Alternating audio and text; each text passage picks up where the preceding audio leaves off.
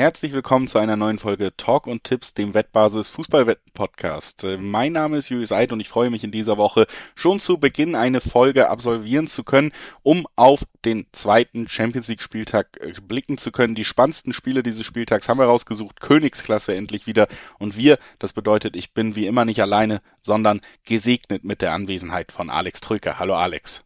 Hallo Julius, servus.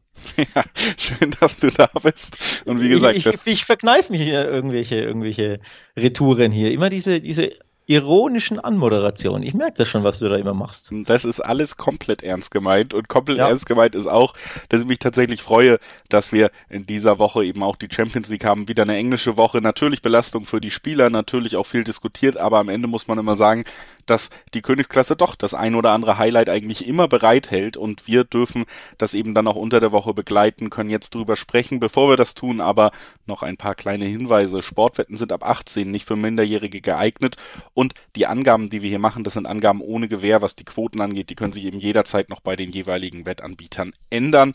Und zu guter Letzt, Wetten können Spaß, aber auch süchtig machen. Und wenn das Ganze bei euch zum Problem wird, dann findet ihr Hilfe beim Support der Wettbasis, sei es per Mail, sei es per Live-Chat oder ihr guckt mal auf spielen-mit-verantwortung.de vorbei.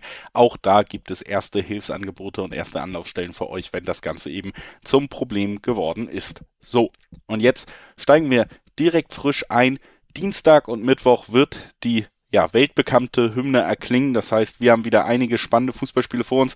Es gibt ein Spiel, zu dem kommen wir später, das thront so über allen, was die Namen angeht, aber ich finde viele andere Partien auch äh, spannend, über die wir hier sprechen werden. Die erste Partie, die wir uns da rausgesucht haben, das ist das Duell zwischen Milan und Atletico, ist tatsächlich ja auch schon relativ ähm, ja, namentlich doch recht klangvoll, auch wenn beide vielleicht ihre Hochphasen in verschiedenen Epochen hatten, um es mal so zu sagen. Ich bin tatsächlich recht gespannt auf dieses Aufeinandertreffen, weil eben Atletico ja zwar vielleicht als Favorit auch für mich ins Rennen geht, aber natürlich seltenst ein Spiel so bestimmt, dass sie ähm, so viele Tore Vorsprung haben, dass nie zur Debatte steht, dass eine unglückliche Situation das ganze Ergebnis zum Kippen bringen könnte. Deswegen für mich auf jeden Fall ein intensives Spiel, was uns hier erwartet das mit dem Favoritenstatus von Atletico möchte ich direkt challengen. Bist du dir da sicher? Jetzt geht's gleich, es geht gleich direkt konfrontativ los im Podcast. Milan ist Zweiter in der Serie A, also alles andere als schlecht, zu dem Heimspiel und Atletico hat am Wochenende gepatzt beim Tabellenletzten Alaves 0 zu 1 verloren, mal wieder ja. eine sehr schlechte Leistung. Also ich kann dir gerne hm. aber darlegen, warum sie für mich trotzdem Favorit sind in diesem Aufeinandertreffen. Das liegt hauptsächlich begründet in dem ersten Champions League Auftritt von Milan, der schon gut, finde ich, auch viele Schwächen aufgezeigt hat, weil zwar haben wir am Ende nur ein 3-2 gesehen gegen Liverpool, aber es waren ja wirklich zwei Aktionen aus dem Nichts und sonst ein Spiel, wo man Liverpool wirklich hoffnungslos unterlegen war. Die Reds hätten eigentlich auch höher gewinnen können und müssen, haben das Spiel dominiert und ähm, ich sehe da eben gerade dann defensiv bei Milan so viele Schwächen, dass ich da schon die Gefahr sehe, dass man ein Tor kassiert gegen Atletico und wie schwer es dann wirklich ist, ja, die Abwehr von Madrid zu knacken und diese zwei Tore gegen Liverpool, wie gesagt, die resultierten nicht aus ambitioniertem Offensivfußball auf höchstem Niveau, den wir da über 90 Minuten gesehen haben. Deswegen könnte ich mir wirklich vorstellen, dass wir hier ein Tor von Atletico und dann eben absolute Szene ausbeißen haben. Und äh, auch wenn Atletico am letzten Wochenende verloren hat, ich glaube, das steht nie zur Debatte, dass es ein super unangenehmer Gegner ist, wenn man zurückliegt. Also zumindest die Wettanbieter geben dir ein bisschen recht beim Favoritenstatus. Den hat laut Durchschnittsquote tatsächlich Athleti 260 ist die Quote auf den Atletico-Auswärtssieg und 295 im Schnitt die Quote auf Milan. Denn die Topquote bietet aktuell Unibet mit einer 3,0 an. Das finde ich sehr, sehr, sehr, sehr, sehr lukrativ. Vor allem, weil ich die letzten Darbietungen von Atletico jeweils live verfolgt habe und die waren sehr mager. Wir erinnern uns an das 0 zu 0 in der Champions League gegen Porto zum, zum Auftakt, das war schon dürftig. Und wie gesagt, jetzt am Wochenende 0 zu 1 beim Tabellenletzten Alaves verloren, das war auch sehr dürftig. Davor mit Ach und Krach beim, ich glaube, zwei vorletzten Retafe in der 91. Minute nach Rückstand 2 zu 1 gewonnen. Also die Leistungen Atleticos in den letzten Wochen sind wirklich dürftig, sind nicht so gut.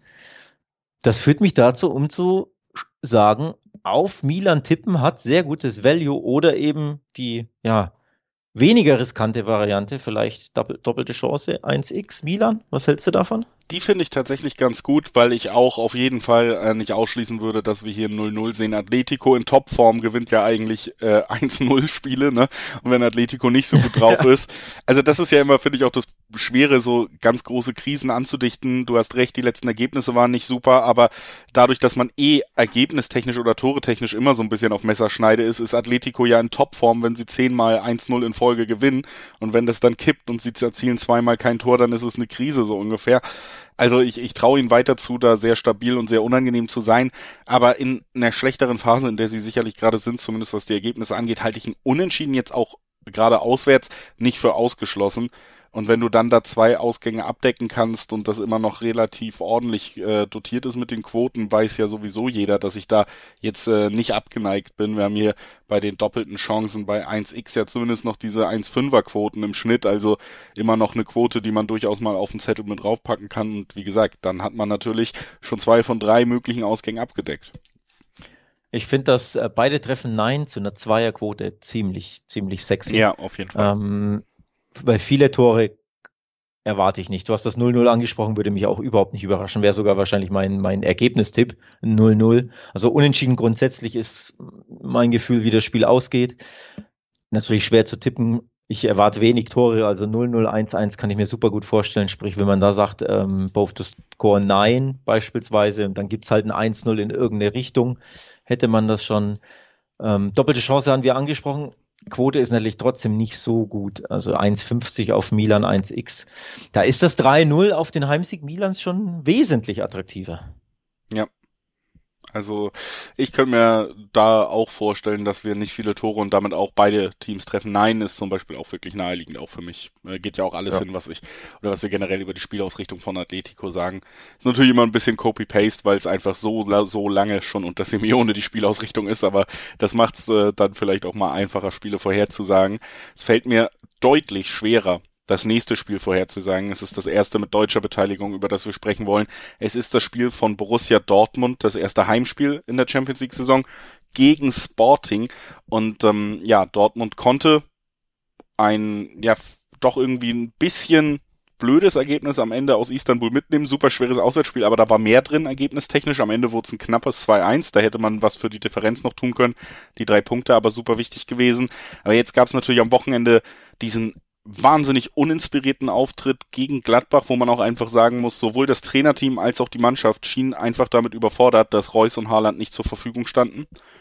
Und äh, stark Einspruch, stark konditioniert von dieser überharten roten Karte oder gelb-roten Karte von Aitekin gegen, gegen der Hut. Ich Natürlich. fand sie ehrlich gesagt auch davor ziemlich schlecht und die Spielausrichtung ja, ziemlich uninspiriert. Also du hast ja schon gesehen von Anfang an, dass da in dem Spiel die Idee war, okay, wir verzichten auf Reus Haaland. Wir haben jetzt auch keinen Zehner mit äh, Rainer oder Brandt in der Hinterhand. Und dann war ja schon die Idee, mit Mokoko und Malen zwei Spieler aufzustellen, die eigentlich nicht teilnehmen, sondern nur durch ihre Schnelligkeit auf Konter lauern. Also man hat da, finde ich, schon auch gesehen, dass ja so viel an diesem Dortmund, was uns Spaß bringt, hängt schon viel an diesen beiden Spielern, die jetzt eben auch mindestens fraglich sind für das nächste Duell, ne? Ja, das ist das große Problem. Äh, ohne die beiden, vor allem ohne Haaland, ist, ist der BVB fast schon ein anderes Team so ein bisschen. Also klar, sie spielen meistens immer noch ihren Fußball, wenn du da vorne keinen Knipser hast und dann auch noch der Zulieferer Nummer eins, Reus, ähm, fehlt fehlen dir natürlich die Waffen. Ähm, das macht es natürlich schwierig. Jetzt kann man sagen, gegen Sporting sollte es auch so reichen, wenn man auf das erste Champions League-Spiel blickt von Sporting. Diese Tracht Prügel gegen Ajax. War das aber, und das ist die Frage, war das ein Ausreißer von Sporting oder ist das die Norm? Denn in der Liga, kurioserweise, sind sie noch ungeschlagen und haben die beste Abwehr Portugals mit nur drei Gegentoren in sieben Spielen. Das ist ja das Kuriose.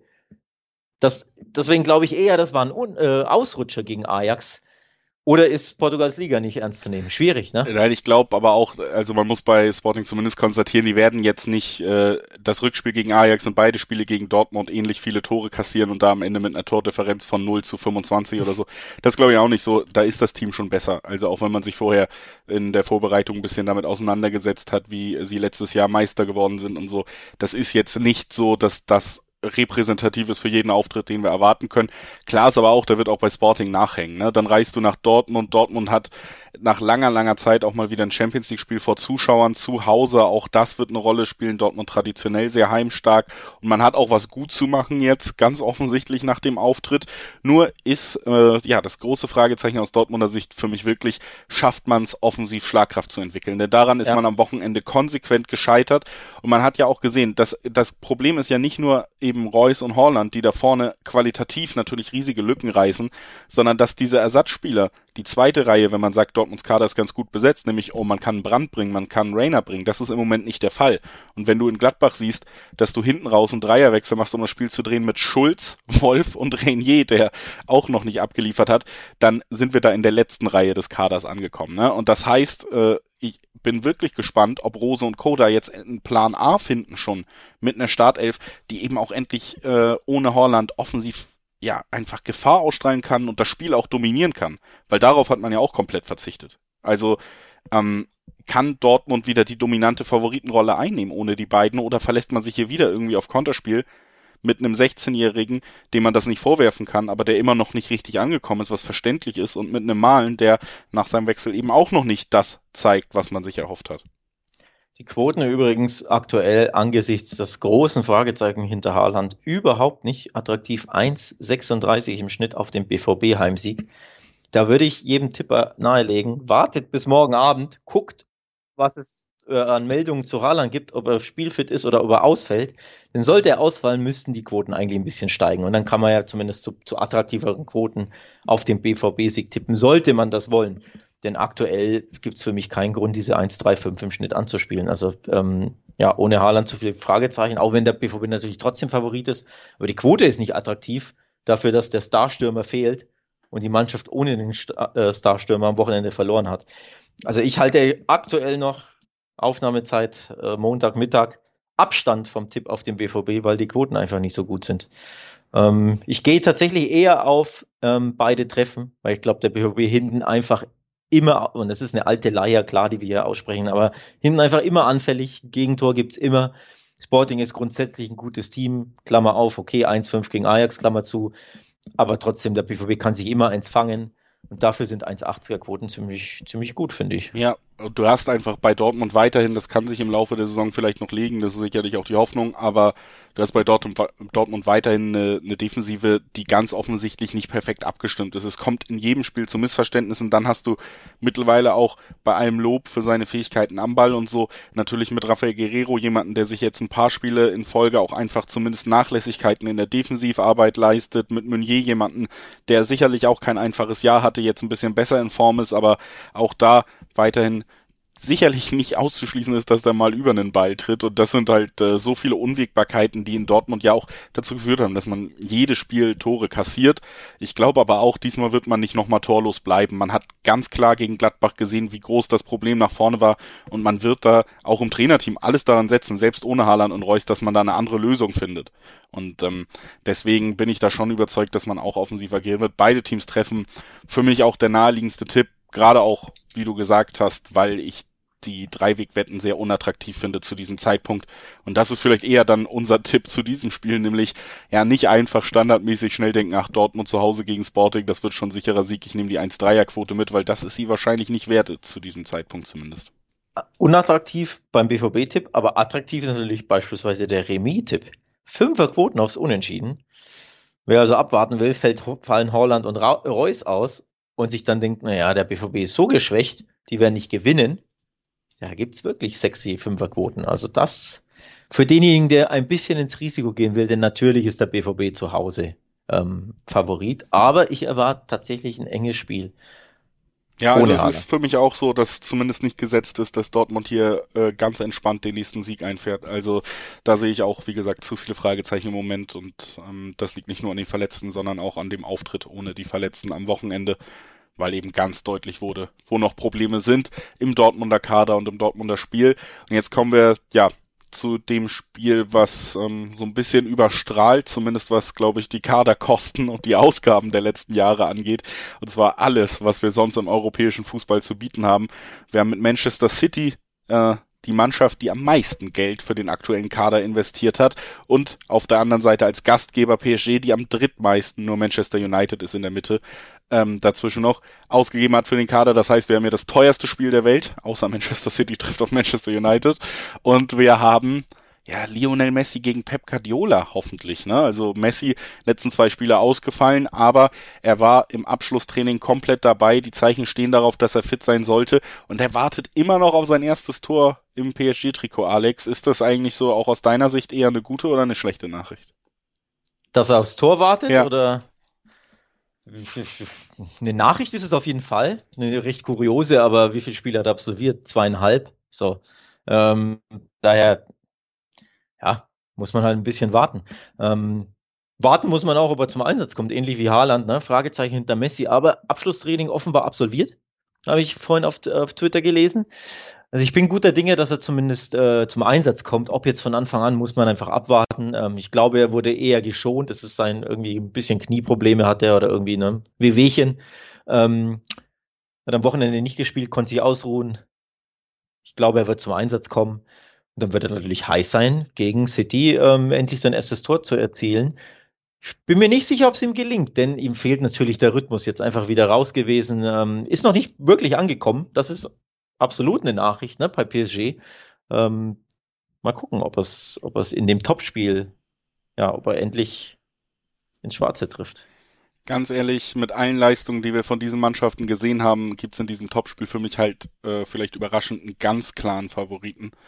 Und das ist Manchester City. Also ich äh, kann mir fast nichts vorstellen, was für einen Leistungssprung Paris machen muss mit dieser zusammengewürfelten Mannschaft, von der ich noch nicht eine, egal ob in der Liga oder auch in ja, der Champions ja. League, wir haben ja am letzten Wochen, äh, in der letzten, am letzten Spieltag gegen Brügge gesehen, dass sie sich selbst da unfassbar schwer tun, selbst mit der ganzen Star Power, ähm, da wirklich ein konsequentes Spiel auf den Platz zu bringen. Und das ist ja das Ding. Manchester City macht das im Moment wieder par excellence. Es gibt keine Mannschaft, die einen klareren Spielplan hat und die auch von der Qualität dann so sehr in der Lage ist, den perfekt umzusetzen. Wie sie am Wochenende Chelsea dominiert haben, hat mich wirklich beeindruckt, muss ich ehrlich sagen, weil das eine der Mannschaften ist, die man zutraut, okay, die haben einen Plan, die haben die Möglichkeiten auch mit einem Lukaku, sonst was, da vielleicht City ähm, gefährlich zu werden. Am Ende war es so ein einseitiges Spiel gegen Chelsea und ich sehe auch Chelsea nochmal deutlich vor Paris, wenn ich ehrlich bin, was, was ja. die aktuelle Form und Leistung angeht. Und deswegen muss ich ehrlich sagen, das Spiel hört sich toll an, vielleicht gibt's man kann nie ausschließen natürlich, wenn du da wirklich Neymar, Messi, Mbappé aufbietest, dass du da eine unfassbare Gale hast und City vielleicht nicht effektiv genug ist bei den Gegenangriffen. Aber City wird dieses Spiel auf dem Feld dominieren und wir werden dann sehen, dass PSG irgendwie Konter fahren muss und das war's. Mehr werden sie die nicht machen lassen, da bin ich mir fast sicher. Ähm, für diejenigen, die wie du denken, gibt es sehr, sehr interessante Quoten. 2,30 auf, auf Man City. Also wirklich, sie gehen auswärts im Prinzenpark als Favorit ins Rennen. PSG hat Dreierquoten auf den Heimsieg. Da sieht man schon, die Buchmacher sehen das ähnlich wie du. Übrigens, historisch gesehen hat PSG noch nie gegen City gewinnen können. Sechs, nee, fünfmal gab es das Spiel schon. Zuletzt hat City dreimal in Folge gewonnen, denn es ist ja Revanche-Zeit. Letztes Jahr im Halbfinale, im Mai 2021 gab es ja dieses Duell auch schon. Da hat City im Prinzenpark 2 zu 1 gewonnen. Beispielsweise Heimspiel war es ja dann sogar ein 2-0. Von daher, es gibt sehr, sehr gute Gründe, hier auf City zu tippen. Natürlich ein bisschen riskant bei den Namen. Ne? Bei PSG musst du auch erstmal gewinnen. Aber die Quoten sind lukrativ und es gibt absolut gute Gründe, auf PSG, äh, gegen PSG zu tippen, also auf City. Die haben wirklich die bessere Mannschaft aktuell, sind eingespielter. Ich gebe dir, ich gebe dir voll recht. PSG hat mich bisher in der Ligue 1, obwohl sie alle Spiele gewonnen haben, überhaupt nicht ähm, überzeugt. Ich glaube, zwei der letzten drei Spiele haben sie in der Nachspielzeit erst gewonnen. Ja, also unter anderem gegen Lyon auch, äh, glaube ich, 94. Minute ja. eingewechselte Icardi. Äh, da war Messi schon nicht mehr auf dem Feld zum Beispiel. Das war sein letztes Spiel, wo er noch aktiv war vor der Unterbrechung jetzt. Also es ist auch einfach so, es geht gar nicht um die Kaderqualität so ein bisschen, sondern darum, wie stark die Mannschaften aufspielen. Und da ist PSG im Moment also es kann sich ja auch noch übers Jahr finden. Wir haben hier zusammengewürfelte Stars, wir haben äh, eine lange Anlaufzeit. Ich gehe auch davon aus in der Gruppe, dass sie sich am Ende natürlich trotzdem irgendwie das Weiterkommen sichern werden und dann werden wir in der K.O.-Phase vielleicht anders über dieses wahnsinnig talentierte Team sprechen. Aber im Moment ist für mich City auch einen ganz, ganz, ganz großen Schritt weiter vorne als PSG. Deswegen finde ich die Quoten hier auch tatsächlich echt lukrativ, wenn man so drauf blickt. Und äh, für mich bleibt's hier beim Dreiweg. Finde ich spannend. Ähm, finde ich tatsächlich Endlich mal ein mutiger Tipp. Julius. Ja. Dafür bist du ja nicht so bekannt. Nee, Quatsch, natürlich äh, tippst du gerne mal mutig. In dem Fall ähm, finde ich das gut. Also das Value ist, ist wirklich gut. Ähm, gefällt mir tatsächlich sehr der Tipp. Ich würde vielleicht sogar noch einen Schritt weiter gehen, wer sagt, boah, ich will es noch ein bisschen, will es noch ein bisschen garnieren, ja, möchte es noch ein bisschen würzen und mir eine noch knackigere Quote schnappen. Man City gewinnt und beide treffen. 360er Quote. In dem Fall bei B-Win.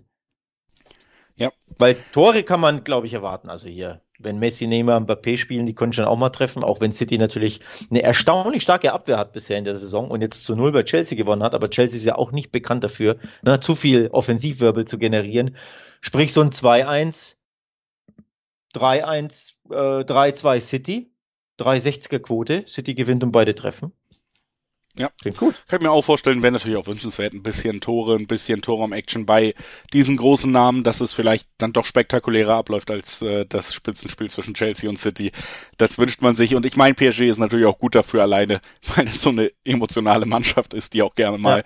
komplett den Faden verliert. Also ich bin gespannt und vielleicht geht's da heiß her im Prinzepark mit Publikum. Wäre, wäre wünschenswert. Ich könnte mir vorstellen, wird ein attraktiver Auftritt, den ich nicht sehen kann, weil Dortmund spielt. Aber naja, wir machen weiter mit äh, Porto gegen Liverpool und damit meiner Meinung nach mit einem weiteren recht spannenden Spiel. Wir haben eigentlich muss man Liverpool loben für den letzten Auftritt, denn warum nur eigentlich?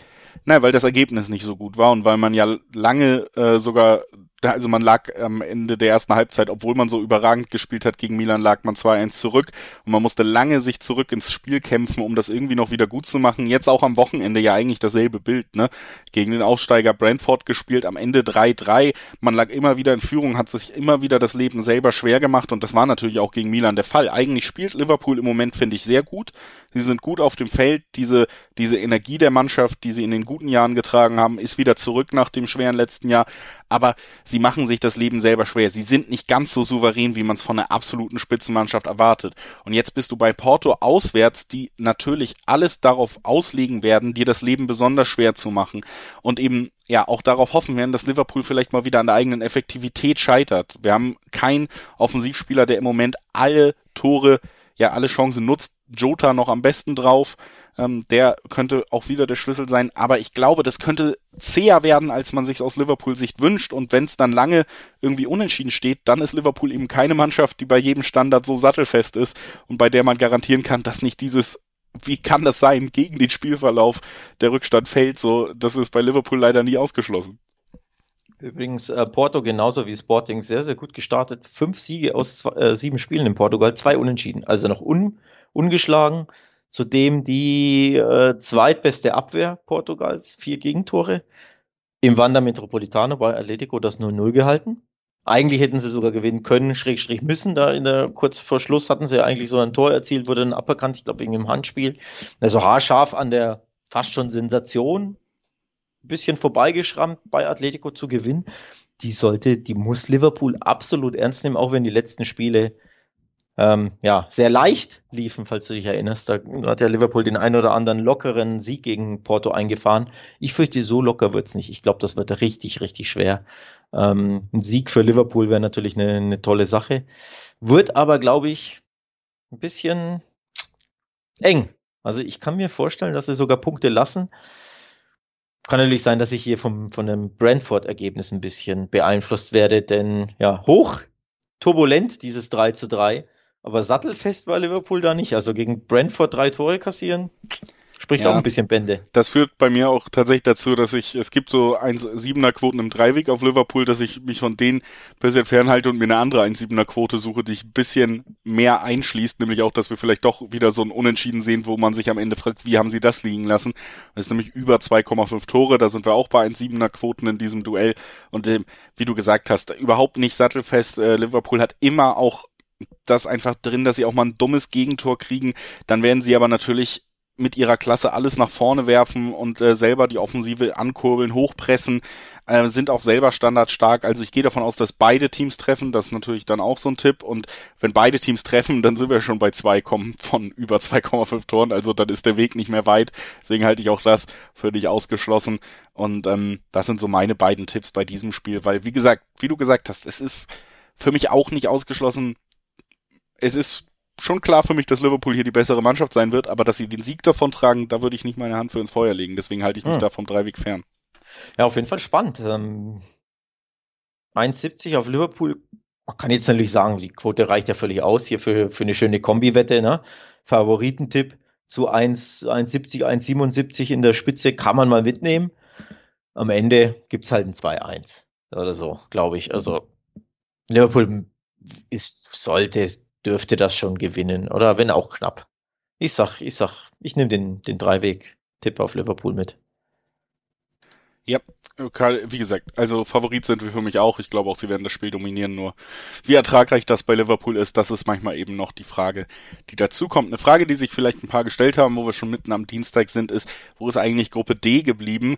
Und äh, da möchte ich natürlich noch einmal kurz darauf hinweisen, dass wir hier in diesem Format nicht alle 16 Spiele dieses Spieltages oder 18 sind sogar Spiele besprechen, sondern eben, dass wir versuchen, einfach ähm, die spannendsten Spiele rauszusuchen, die Spiele, wo die Tipps vielleicht auch besonders spannend sind oder die Spiele mit der deutschen Beteiligung logischerweise auch. Und da haben wir uns dann zum Beispiel entschlossen, heute die Gruppe D ein bisschen außen vor zu lassen, einfach weil wir da die Duelle haben, die für uns beide von klaren Favoriten geprägt sind. Wir haben äh, Schachtja gegen Inter, Schachtja hat auch noch gegen ja, Sheriff am ersten Spieltag schon schlecht ausgesehen und dann gibt's trotzdem die die 1,6er Quoten fast auf Inter, die, die für uns klarer Favorit sind, diesem Aufeinandertreffen, ja. da hätten wir nicht diskutieren müssen. Zweites ja. Spiel ist eben besagtes Sheriff, was auswärts zu Real Madrid muss, auch da ganz klarer Favorit, die Königlichen mit einem sehr unattraktiven, mit einer sehr unattraktiven Quote natürlich dann auch. Deswegen haben wir uns gesagt, wir sprechen nicht ausführlich drüber. Natürlich gibt's aber trotzdem ausführliche Infos über dieses Spiel auf wettbasis.com oder über diese Spiele, über diese Gruppe. Und wenn ihr da mehr erfahren wollt, über die Spiele, über die wir sprechen und natürlich vor allen Dingen über die, die wir heute außen vor lassen, könnt ihr jederzeit auch auf der Website vorbeigucken und euch in Artikelform da auch up to speed bringen, wie der Franzose sagt. Also das, die Möglichkeiten, die wir euch nochmal nahelegen wollten, bevor wir weitermachen mit dem nächsten Spiel und damit auch tatsächlich mit der nächsten deutschen Mannschaft. Leipzig, äh, ein Spieltag, sechs Gegentore bis jetzt zu vermelden in der Champions League gegen Brügge, die gegen den anderen großen Favoriten der Gruppe, PSG, tatsächlich ja richtig gut abgeliefert haben und unterstrichen haben, was für ein unangenehmer Gegner sie in der Königsklasse sein können. Also auch hier, wie bei Dortmund, muss man sagen, vermeintliche Favoritenrolle, aber doch Stolpergefahr. Stolpergefahr, ja. Aber ich glaube, Leipzig hat so viel Selbstvertrauen jetzt getankt gegen die Hertha, die ja natürlich auch sehr, sehr schwach war. Also so schwach sollte man Brügge keinesfalls ähm, erwarten. Man hat ja gesehen gegen PSG, zu was sie imstande sind. Aber nichtsdestotrotz, glaube ich, macht der Favoritentipp hier schon Sinn oder anders gesagt, dass Leipzig klarer Favorit ist, ist, ist sehr naheliegend. Ähm, glaube, es würde mich überraschen, wenn Brügge erneut einen Punkt holt gegen eine Mannschaft, die deutlich besser bestückt ist, die, die als Favorit ins Rennen geht. Also Brügge ist ja, Außenseiter. Also ja. ich würde hier zumindest so ein bisschen die, die Erwartung an Leipzig runterfahren wollen, weil ich finde, dass sie eben ja jetzt gegen eine desolate Mannschaft gespielt haben, die natürlich auch außerhalb des Platzes schon seit Wochen da große Diskussionen rumschleppt und ich finde, das hast du schon gemerkt. Das war ja wirklich ein Offenbarungseid ähm, der Hertha und ich glaube, es gibt wenig Mannschaften in der Liga, gegen die Leipzig so viel Selbstvertrauen hätte tanken können an diesem Wochenende wie gegen die Hertha. Und bis da war der Saisonstart ja durchaus durchwachsen, muss man sagen. Also ich, ich würde jetzt äh, Leipzig nicht nur aufgrund des Wochenendes wieder in eine absolute Top-Mannschaft verwandeln. Da sehe ich sie in dieser Spielzeit noch nicht. Aber andererseits muss man denen natürlich recht geben und vielleicht auch unterstreichen, dass man ja auch drei Tore gegen City geschossen hat mit, mit einer tollen Offensivleistung trotzdem, die natürlich ähm, zulasten der Defensive ging. Aber diese Defensive wird gegen Brügge anders und weniger gefragt sein als gegen Manchester City. Deswegen kann man sich da vielleicht noch mehr auf diese offensive Stärke, die man gegen City gezeigt hat, besinnen. Am Ende, glaube ich, muss man sagen, äh, ist der Heimsieg hier das Ergebnis, äh, das man erwarten kann. Trotzdem, wie gesagt, ich glaube nicht, dass es so wahnsinnig locker wird, auch weil ich Brügge irgendwie doch jetzt seit Jahren und auch mit dem letzten Spiel wieder so im Kopf habe, dass sie es jedem Gegner sehr schwer machen. Ja, locker wollte ich gar nicht darauf, darauf hinaus, dass hier ein Kantersieg gibt oder so von Leipzig, aber einfach sie haben so viel Selbstvertrauen getankt, sie spielen zu Hause, dass ähm, dieser Kantersieg gegen Hertha sollte den wirklich, wirklich Rückenwind geben. Plus, sie haben ja selbst bei Man City, wo es ein 3-6 gab oder was, haben sie ja drei Tore geschossen. Das zeigt ja auch einfach auf, diese Mannschaft hat enorme Firepower, hat sehr, sehr starke Offensivspieler, ist unberechenbar. und kann jeder Mannschaft Schaden zufügen, auch wenn ja die Abwehr gegen Bayern und gegen City jetzt sich nicht mit Ruhm bekleckert hat, aber zumindest nach vorne haben sie so viel Firepower, dass sie einfach ja zu Hause gegen jede Mannschaft zwei, drei Tore schießen können. Und dann gewinnst du halt 3-1 oder 2-1. Das, ne? So. Also in die Richtung geht mein Tipp. Ähm, ich finde die 1-5er-Quoten tatsächlich okay für, oder was ist okay, fast schon anspielbar, anspiel muss, muss man fast schon anspielen. Ja, vor allen ähm, Dingen, weil eben mir Handicap wäre mir doch zu doll. Ja.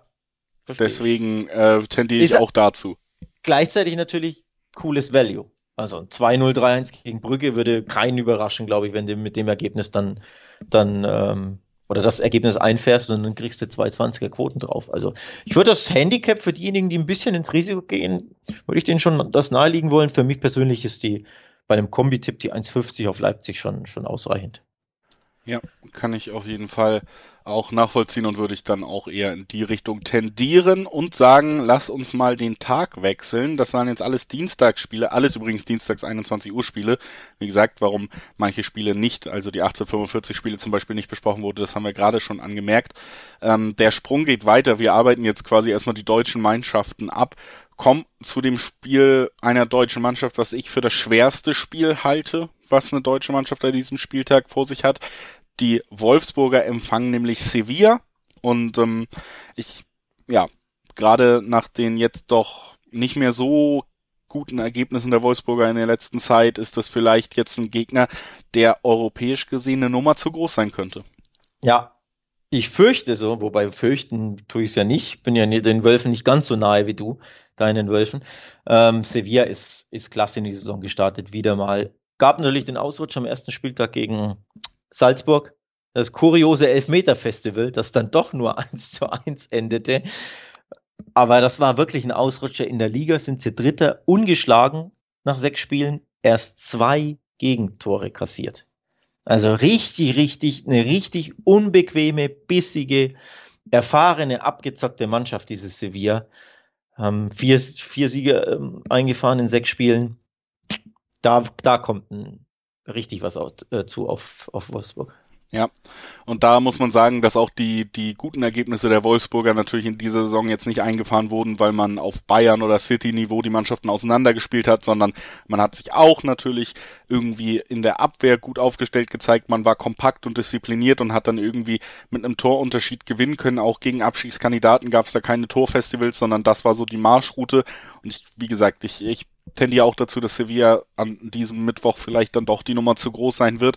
Und das ist natürlich äh, tatsächlich sehr lukrativ auch beziffert. Ne? Im Dreiweg mhm. kriegen wir zwei Sechserquoten auf Sevilla, ähm, auf den ja für mich doch Favoriten, was man natürlich auch immer daran sieht, dass zwei Achter, zwei Neuner Quoten bei Wolfsburg. Das heißt, die Auswärtsmannschaft hat sogar die niedrigeren Quoten ist immer schon so ein Zeichen dafür, dass es hier einen klaren Favoriten gibt, auch wenn es nicht so weit auseinander liegt.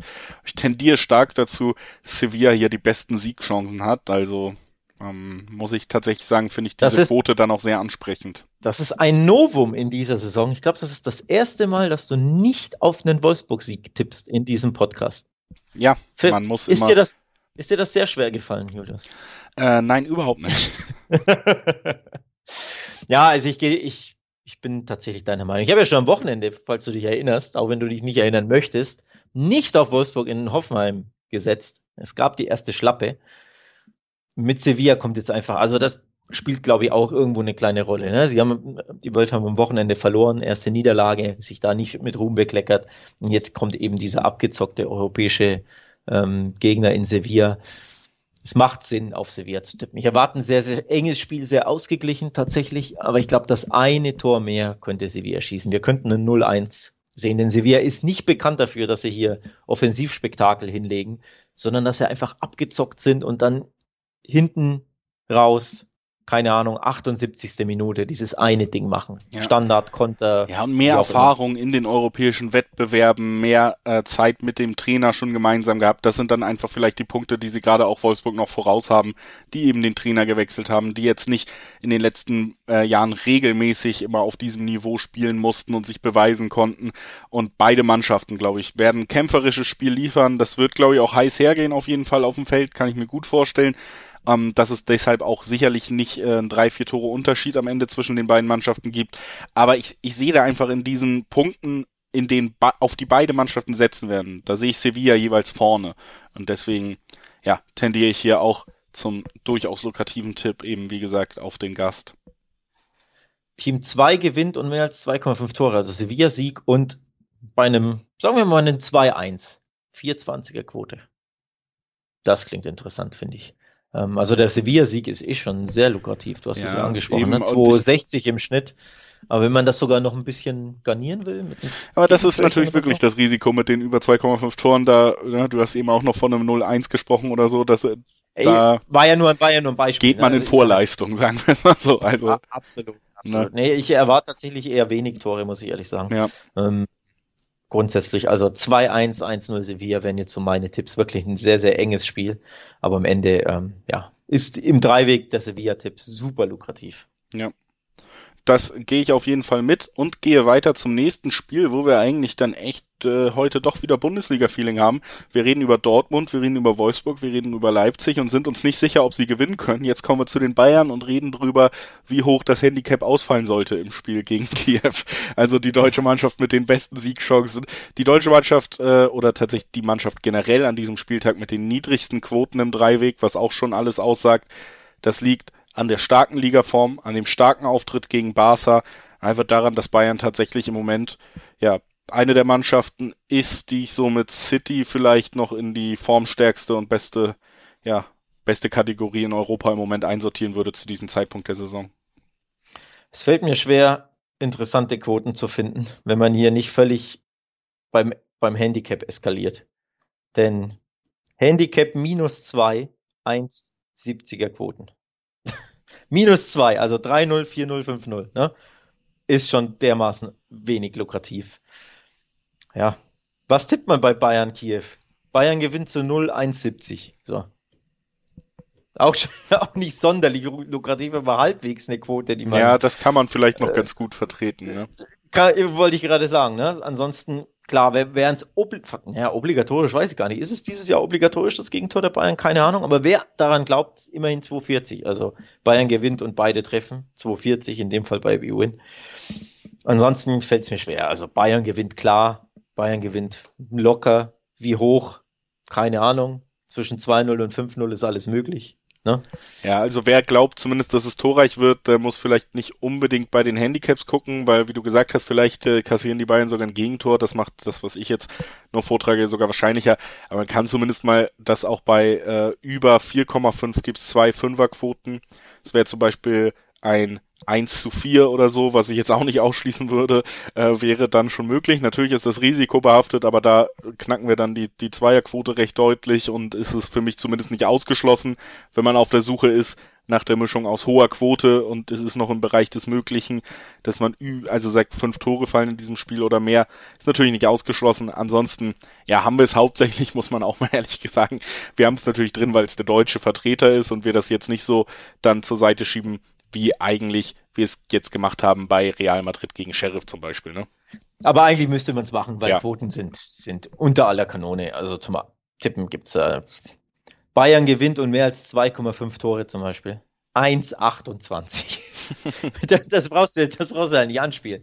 Von daher, ja, können wir gerne zum nächsten Spiel gehen, denn die Bayern werden gewinnen. Und wie hoch bleibt abzuwarten, aber selbst im Handicap finde ich das nicht lukrativ, das Spiel. Ja, das sehe ich auch so.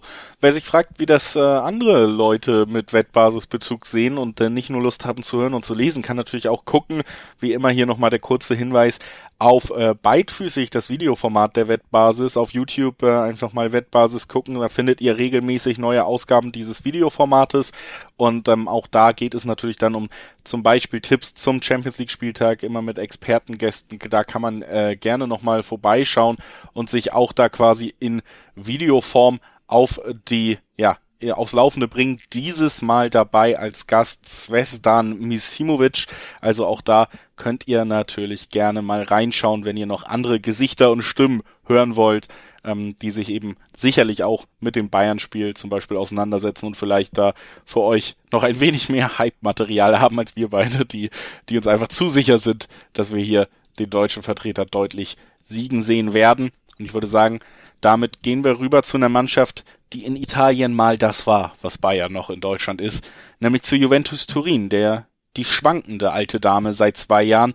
Letztes Jahr unter Pirlo den Titel nicht errungen, auch dieses Mal katastrophal in die neue Saison gestartet unter Allegri, der ja eigentlich hauptsächlich als Stabilisator zurückgekehrt ist. Gegen Tuchels Chelsea, die ja vielleicht die erste kleine Enttäuschung seiner gesamten Amtszeit hinnehmen mussten, nämlich dass äh, man gegen Guardiola verloren hat in der Liga und ähm, das wie gesagt auch verdient. Also da hat man schon gesehen, dass dass Chelseas Idee Fußball zu spielen vielleicht an, an Tagen, wo dann dieser eine Konter sitzt, äh, gegen Top-Mannschaften sehr gut funktionieren kann. Aber wenn man ein Spiel dominieren will, dann hat Chelsea auch noch Luft nach oben, sage ich mal. Ja, absolut. Ähm, ich hätte mich auch sehr gefreut auf das Spiel Chelsea gegen, gegen City, aber von Chelsea kam ein bisschen wenig.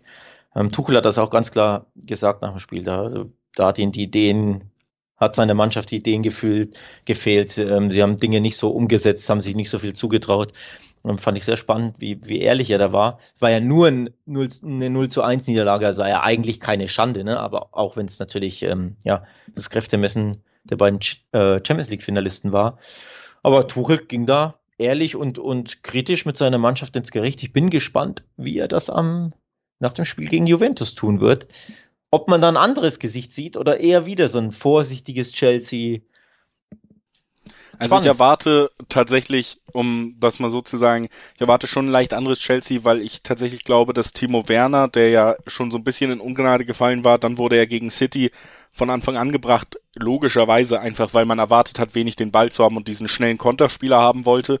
Ich glaube, dass Werner nicht starten wird und dass man dafür eher einen spielstärkeren Spieler mit dem Ball bringen wird. Also zum Beispiel, dass ein anderer deutscher Nationalspieler mit Kai Havertz zurückkehrt, der natürlich auch einerseits äh, ganz vorne Torgefahr ausstrahlt, aber der auch noch so ein Bindungsglied zwischen Lukaku und dem zentralen Mittelfeld eher ist, als es Werner war, der teilweise ja sogar vor Lukaku agiert hat. Also ich glaube, man wird schon versuchen, mehr spielerische Elemente wieder zu haben gegen Juventus Turin, eben auch, weil diese Mannschaft nicht mehr die gleiche Gefahr eines Manchester City ausstrahlt. Auf dem Level ist Juventus gerade nicht, ne? Und ich glaube, da wird man schon mehr auf spielerische Elemente auch auf Chelsea-Seiten setzen und auf ein bisschen mehr Ballbesitz schon schielen. Ist das ein 0-0-Spiel für uns eigentlich oder erwarten wir da Tore? Ich glaube tatsächlich, dass wir hier kein 0-0 sehen werden, weil wir eben, äh, ich, ich kann mir nicht vorstellen, dass äh, Chelsea am Ende da mit einem Lukaku zwei Spiele ohne Tor vom Platz geht. Ich glaube, man wird neue Ideen sehen, bessere offensive Anbindung auch ähm, und man wird eben Chancen kreieren und diesen Spieler auch öfter in Szene setzen und dann bin ich mir unsicher, ob bei so einem wackeligen Juventus, was wie gesagt auch einen grausigen Saisonstart hingelegt hat, ob da wirklich die Null bis zum Ende stehen wird auf der italienischen Seite, da, da bin ich sehr skeptisch. Also ich kann mir schon vorstellen, dass zumindest Chelsea hier ein Tor erzielt. Das Kuriose ist ja bei Juve, dass sie überhaupt nicht sattelfest in der Saison sind. Also nicht das Juve, das man ja kennt, hier 1-0-Siege outgrinden und so. 3-2 bei La Spezia unter der Woche gewonnen und jetzt am Wochenende 3-2 gegen Sampdoria. Also erstaunliche Ergebnisse für Juventus Turin. Ähm, davor ein 1-1 bei Milan da ein Gegentor kassiert. Gegen Malmö stand immerhin endlich mal die 0 hinten, aber gegen Neapel davor zwei Gegentore kassiert und dann zu Hause das 0-1 gegen Empoli. Also erst in einem dieser Spiele überhaupt die äh, zu Null spielen können. Auch bei Udine gab es zwei Gegentore. Das zeigt schon auf, da kann schon was gehen für den Kollegen Lukaku. Also da sollte schon zur ein oder anderen Torchance kommen. Spannend. Ich glaube, der Champions League-Sieger gewinnt. Und ich glaube, das ist mit Ansage. Bogen bis zu zwei im Dreiweg auch ausreichend dotiert. Ich kann mir gut vorstellen, dass wir hier auch, dass es jetzt nicht wahnsinnig lohnt, auf die äh, Over-Under-Wetten zu gehen, weil ich mir gut vorstellen kann, dass wir zum Beispiel 0-1 sehen am Ende. Mhm. Einfach Juve, wie du gesagt hast, kann durchaus wackelig sein in der Offensive, äh, in der Defensive. Chelsea kann das einmal ausnutzen und dann werden wir das Chelsea sehen, was Tuchel geformt hat, nämlich eins, durch das man einfach nicht mehr durchkommt, wenn, ja, wenn sie ja. in Führung liegen. Und so sind sie zum Titel gekommen im letzten Jahr und so werden sie auch in dieser Gruppenphase gegen Juventus, glaube ich, drei Punkte erringen. Deswegen mein ich Tipp einfach die ja auch durchaus angemessene und äh, trotzdem lukrative Quote im Dreiweg. Chelsea gewinnt das. Ich würde am liebsten doppelte Chance X2 tippen, aber es macht halt wenig Sinn bei 1,24 oder was da der Schnitt ist. Aber das ist halt das, was ich mir vorstellen kann. Also ich kann mir wirklich einen sehr, sehr guten 1-0 Grindout Chelsea-Sieg, fast schon Tuchel Trademark Chelsea-Sieg vorstellen. Ich kann mir aber auch 0-0 vorstellen, weil sie jetzt ein bisschen angeschlagen vielleicht sind oder Selbstvertrauen ein bisschen angeknackst gegen Juve. Plus auswärts bei Juve wäre ja keine Schande. Ist ja Gruppenphase, nimmst halt einen Unentschieden mit, reicht ja völlig. Und Juve ist einfach jetzt verbessert, ein bisschen Selbstvertrauen getankt, zwei Siege in Folge nach katastrophalem Saisonstart in, in Italien. Jetzt, wie gesagt, zweimal 3 zu 2 gewonnen. Also da ein bisschen Selbstvertrauen getankt. Von daher spricht für mich tatsächlich sehr, sehr viel fürs Remis. Ähm, also wirklich trauen tue ich mich nicht. Also ich tippe ja sonst sehr gerne Remis, wie du weißt. Ja, ich, ich weiß nicht. Liebsten doppelte Chance X2. Aber die Quoten sind halt nicht gut. Ja, also sind auf jeden Fall auch zumindest uns einig, dass Juventus hier wahrscheinlich äh, wenig Chancen auf den Sieg hat, vorweg gesehen. Ne? Das, das wäre schon eine Überraschung, ja. wenn Juve, äh, wenn sorry, wenn wenn Chelsea binnen vier Tagen zweimal verliert. Absolut. Das gehe ich, das gehe ich auch auf jeden Fall mit und ich denke, das kann man auch aus dieser Besprechung ziehen. Äh, ich würde sagen, wir gehen weiter zum nächsten englischen Verein Manchester United gegen Villarreal und damit tatsächlich ja, nachdem wir in der Premier League die Wiederholung des Champions League Finals gesehen haben, hier die Wiederholung des Euro League Finals. Äh, das äh, ewig lange Elfmeterschießen werden wir dieses Mal nicht sehen. Vielleicht zum Glück für Bruno Fernandes, denn der hatte am Wochenende endlich, endlich mal, sage ich schon gehässig, nicht so viel Glück vom Elfmeterpunkt, nachdem äh, das ja immer großes Thema war. Und äh, Cristiano Ronaldo war fassungslos. Aber naja, das nur so kleine Nebengeschichten. United gegen Villarreal. Das United dieses Jahres vielleicht dann doch auch nochmal klarerer Favorit, als es im Euroleague-Finale der Fall war. Aber auch da hat trotzdem Villarreal bewiesen, dass wir hier nicht von einem äh, ja, Kantersieg ausgehen müssen ich wünsche mir ein Villarreal unentschieden. Ich bin, ich traue es ihnen wirklich zu. Es ist ihr absolutes Lieblingsergebnis bisher. Fünf Unentschieden gab es in La Liga in sechs Partien, wenn ich mich nicht täusche. Muss ich jetzt kurz nochmal die Tabelle aufgreifen, nicht, dass ich hier, dass ich hier Quatsch erzähle.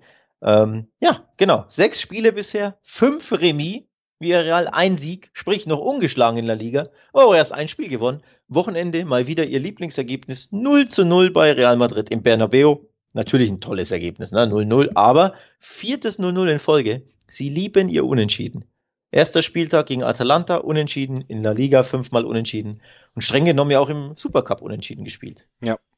Also absolute Remis-Spezialisten wie Real. Deswegen, ich, ich wünsche mir das erneute Unentschieden. Auch im Old Trafford gegen Cristiano Ronaldo, gegen Jaden Sancho und Co. Glaubst du, dass. Ich weiß nicht, ob Jaden Sancho spielen darf. Am Wochenende saß er auf der Bank. So. Ja, geschont für die großen so. Auftritte.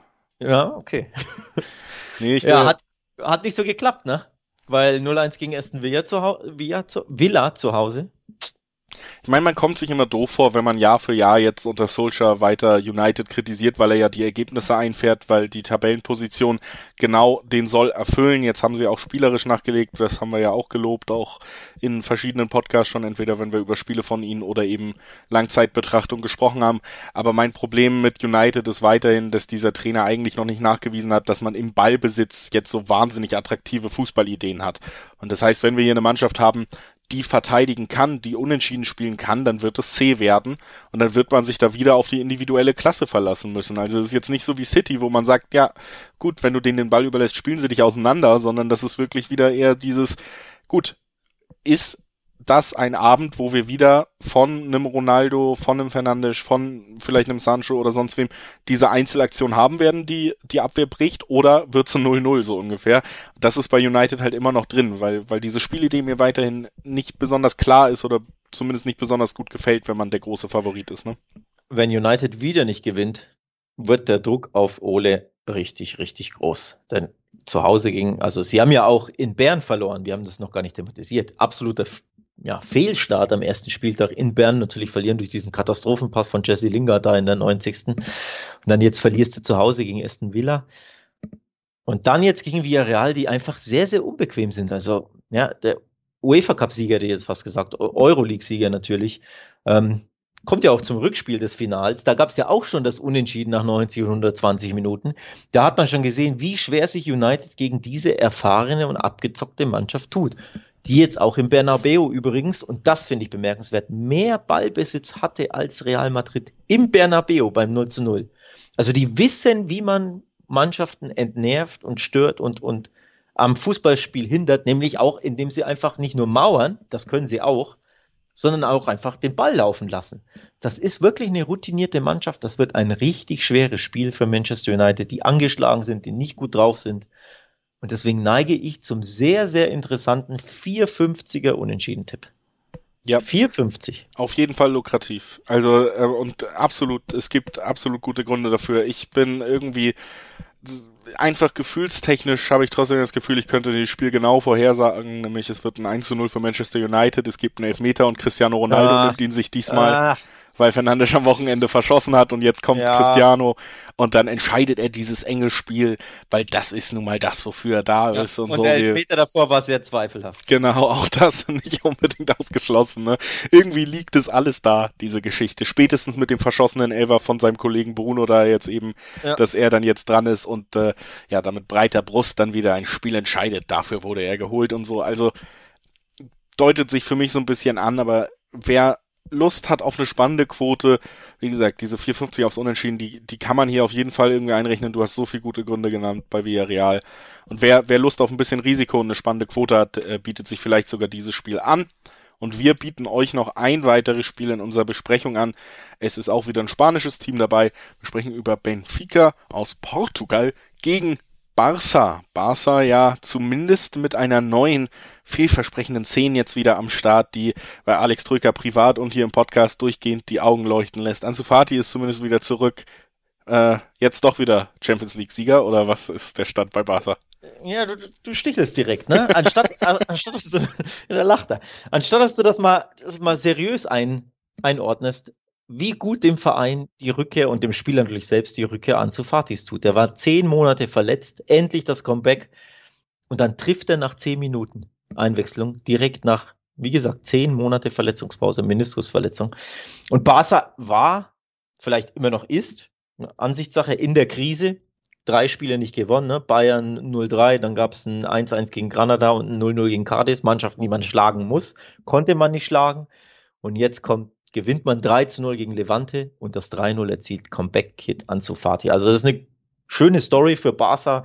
Natürlich ein Sieg, der ihnen sehr gut tut. Warum tut er ihn gut? Grundsätzlich in der Liga natürlich tut jeder Sieg gut, aber weil sie ein enorm schweres Auswärtsspiel ähm, vor der Brust haben. Denn 0-3 gegen Bayern verlieren, absoluter Fehlstart. Und jetzt direkt auswärts bei Benfica, die, Achtung, in Portugal alle Spiele bisher gewonnen haben. Alle Spiele. Sieben Spiele, sieben Siege, 19 zu 4 Tore natürlich Tabellenplatz 1 logischerweise ähm, in Portugal. Also ein richtig, richtig schweres Auswärtsspiel für Barcelona, die angeschlagen sind und die eben jetzt zumindest ja so eine, so eine gute Feel-Good-Story ein bisschen ähm, am Sonntagabend hatten. Ja. Das, glaube ich, wird, dem, wird der Mannschaft ja. dringend gut tun. Aber ob es dann zum Sieg reicht, puh. Ja, wie viele äh, BWL-Studenten in Altbauwohnungen ist Barca komplett abhängig von Fatis Hilfe könnte man sagen. ich weiß nicht, ob wir den. Nehmen wir den auf und spielen auf Social Media aus? Ich weiß es nicht. Ich weiß auf jeden Fall, dass äh, das ist eigentlich ein guter Tweet. Zumindest den muss ich mir nochmal auf Wiedervorlage rausschneiden, Mach damit ich den nicht vergesse. Äh, der ist eigentlich nicht schlecht. Und ähm, nee, ich will natürlich auch noch ein paar ernste Worte zu dem Spiel sagen. Ich, das Problem bei Barca so ein bisschen ist, ich würde sie jetzt auch nach dem positiven Erlebnis auch weiterhin, eigentlich sage ich es ja auch seit Wochen, ich finde, natürlich hat da auch der Kader einen Aderlass, aber ich finde die Mannschaft an sich jetzt nicht schlecht. Vielleicht gehören sie nicht mehr zu den Top-Mannschaften Europas, aber ich finde trotzdem, dass sie ja da durchaus immer noch eine Mannschaft haben, die attraktiven und erfolgreichen Fußball spielen kann. Wir reden hier nicht über eine Mannschaft, die auf einmal auf dem Niveau von einem SC Freiburg, ohne es despektierlich zu meinen gefallen ist, sondern. Ja, äh, das war schon despektierlich. Das ja, aber ähm, ich meine einfach, was die Qualität angeht, ist man da trotzdem noch meilenweit äh, von einem Mittelfeldclub entfernt oder so. Da sollte man nicht so äh, sich von diesen ganzen Negativspiralen auch in den Medien mitreißen lassen. Mein Problem ist eher, dass diese Negativspirale natürlich auch so ein bisschen oder schon stark den Trainer ähm, mit eingeschlossen hat, der einfach ganz stark angezählt ist. Und das sind ja Situationen, wo dann Mannschaften eben doch auch in Spielen, die man vermeintlich in guter Form, mit guter Stimmung gewinnen könnte, doch mal was liegen lassen. Und das macht mir so ein bisschen Sorge, auch vor diesem Duell gegen, wie du gesagt hast, ein stark gestartetes Benfica. Ich weiß nicht, wie du das einschätzt, aber für mich ist diese ganze Koman-Geschichte, es wirkt fast, als wäre es am Ende schon als wäre das Kind schon in den Brunnen gefallen. Und das ist natürlich eine große Gefahr vor solchen Auftritten, dass es dann eben ganz grandios nach hinten losgeht nochmal ja, als, als letzter Akt dieser Trainergeschichte. Ja, natürlich ist er absolut ähm, ja, unter Beobachtung oder anders gesagt, wenn er dieses Spiel verliert, unabhängig jetzt von dem schönen 0-3-0 gegen Levante, aber war ja trotzdem Pflichtsieg, ne? Ähm, bei Benfica bist du enorm unter Druck. Wenn du 0-3 gegen Bayern verlierst und das Spiel geht jetzt auch in die Hose, boah, dann ist er kaum noch zu halten. Am Wochenende spielt Barcelona übrigens gegen Atletico. Herzlichen Glückwunsch zu dem Spiel. Ne? Muss jetzt auch nicht unbedingt sein, da freut sich keiner drauf. Glaube ich, also Atletico auch nicht, die eine schwere Woche haben. Barcelona auch eine monsterschwere Woche. Bin gespannt. Ähm, also bei Benfica wird ein Sieg sehr, sehr, sehr schwer. Die Quoten zeigen das übrigens auch auf, wie eng dieses Spiel ist. 2,90 im Schnitt gibt es auf den, auf den Benfica-Sieg und 2,50 im Schnitt auf Barca. Also Barcelona ist, ja, hauptsächlich aufgrund des Namens natürlich leicht der Favorit, aber die Quoten zeigen schon auf, boah, das wird richtig eng und das sehe ich tatsächlich auch so. Eine Niederlage Barcelonas kann ich mir irgendwie einfach nicht vorstellen, ist einfach Bauchgefühl, vielleicht auch 10% Wunschdenken dabei, keine Ahnung. Unentschieden kann ich mir gut vorstellen und auch da wieder so ein 1-0, 2-1, Ach und Krach-Sieg Barcelonas kann ich mir gut vorstellen. Also ich neige sehr, sehr stark zur doppelten Chance X2 und die ist gar nicht so unattraktiv. Ich hätte sie unattraktiver erwartet. 1, 4, 3 teilweise. Je nach Wettanbieter 1, 4, 5 sogar auf X2. Ich ja. finde, das kann, in der Kombi kann man das schon mal mitnehmen. Ja, weil das auch ein Spiel ist, wo ich mir so super unsicher bin, wirklich, ähm, würde ich auch da jetzt nicht waren, äh, versuchen irgendwie jetzt so selbstsicher die, die riesigsten Quoten noch rauszusuchen, weil wie gesagt, mir fällt es auch super schwer, das vorherzusagen. Und da ist eine doppelte Chance natürlich irgendwie ganz spannend, weil man einfach, ja, zumindest äh, vieles abdecken kann und auf Nummer sicher geht, dann ist die Quote halt nicht so hoch. Aber wie gesagt, ähm, hohe Quote, es gibt ja auch manchmal so Quoten, wo man sagt, wow, die ist äh, recht hoch dafür, dass ich es mir so gut vorstellen kann. Wir hatten das ja auch in der letzten Folge mit äh, Bayern äh, zum Beispiel. Ne? Aber jetzt hier muss ich auch sagen, es fällt mir so schwer, dieses Spiel ordentlich vorherzusagen und ich finde, deswegen wäre so eine doppelte Chance hier eine der naheliegendsten Wetten, würde mich da auch hinten raus bei unserem letzten Spiel heute einfach nochmal bei dir anschließen wollen, gerade wenn wir über Barca reden. Ich meine, du bist Deutschlands äh, größter Barca-Experte, was soll man da äh, widersprechen? Ne? Tja, ja, danke für das Lob hinten raus. Äh, ich weiß nicht, ob es vergiftet war oder nicht. Das klären wir, klären wir nach der Sendungsaufnahme. Ich habe trotzdem noch einen hinten raus einen spannenderen Tipp, weil doppelte Chance X2 ist halt auch ein langweiliger Tipp. Ne? Also da, da brauchst du kein Experte zu sein, ne, um das zu tippen. Deswegen suche ich was Spannenderes raus. Mehr Risiko, aber eben auch mehr Value. Barca gewinnt und beide treffen Vierer Quote. Ja. So. Weil gegen, für Gegentore, auch wenn es jetzt gegen Levante nicht der Fall war, aber für Gegentore ist Barcelona immer gut, wirklich immer. Die Abwehr ist nie sattelfest. Zudem nochmal, Benfica alle Spiele gewonnen bisher in Portugal. 19 Tore geschossen, die meisten in sieben Spielen. Also die können was. Plus am ersten Spieltag nur 0-0 bei Kiew. Also da haben sie es auch ein bisschen was wieder gut zu machen. Zu Hause, die werden, glaube ich, ein Tor schießen gegen Barcelona. So. Und wenn, wenn du dann denkst, Barca gewinnt das, weil, ja, unterm Strich alles andere schwer vorstellbar. Vierer Quote. Ist riskant, aber auch mit gutem Value bedacht. Ja, finde ich auch äh, eine der spannenderen Sachen, die man da noch finden kann. Und ähm, würde sagen, damit können wir zum Abschluss kommen dieser Folge. Das war unsere ja, Stunde Vorschau auf den äh, Champions League Spieltag 2. Die spannendsten Spiele rausgesucht. Wie gesagt, wenn ihr mehr wissen wollt rund um den Spieltag, guckt gerne auf wettbasis.com vorbei, guckt euch die Artikel an, guckt auf YouTube vorbei, guckt euch beidfüßig an, das Wettbasis Videoformat. Überall da gibt's sicherlich auch noch weitere Informationen. Ansonsten hoffen wir, wir haben euch gut aufs Laufende gebracht und hören uns dann ja auch schon in dieser Woche nochmal wieder. Denn Liga steht ja trotzdem auf dem Programm und das bedeutet, Donnerstag sind wir auch wieder für euch da. Ich freue mich drauf, wenn ihr wieder einschaltet und verbleibe mit freundlichem Gruß. Tschüss. Ciao.